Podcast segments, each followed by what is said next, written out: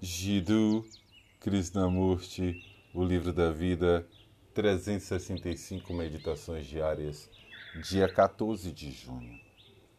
Não há lugar ao qual chegar. A humildade pode ser praticada? Certamente, a consciência de ser humilde não é ser humilde efetivamente. Você quer saber que chegou a esse ponto? Isso indica que está ouvindo para chegar a determinado estado. A um lugar em que nunca será perturbado, onde encontrará uma felicidade duradoura, um êxtase permanente. Certo? Mas não há chegada, há apenas o movimento de aprendizagem. Essa é a beleza da vida. Se você chegou, não há mais nada.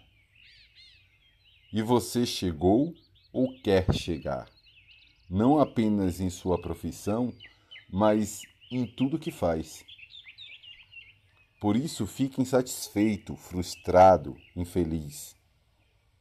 Não há lugar de chegada, há apenas o movimento de aprendizagem, que só se torna doloroso quando existe acumulação.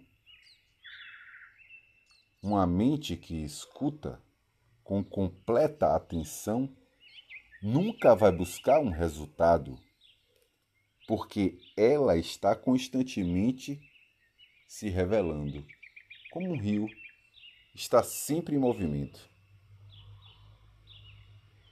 Essa mente é totalmente inconsciente da sua própria atividade no sentido de que não há a percepção de um self, de um eu que está em busca de um fim.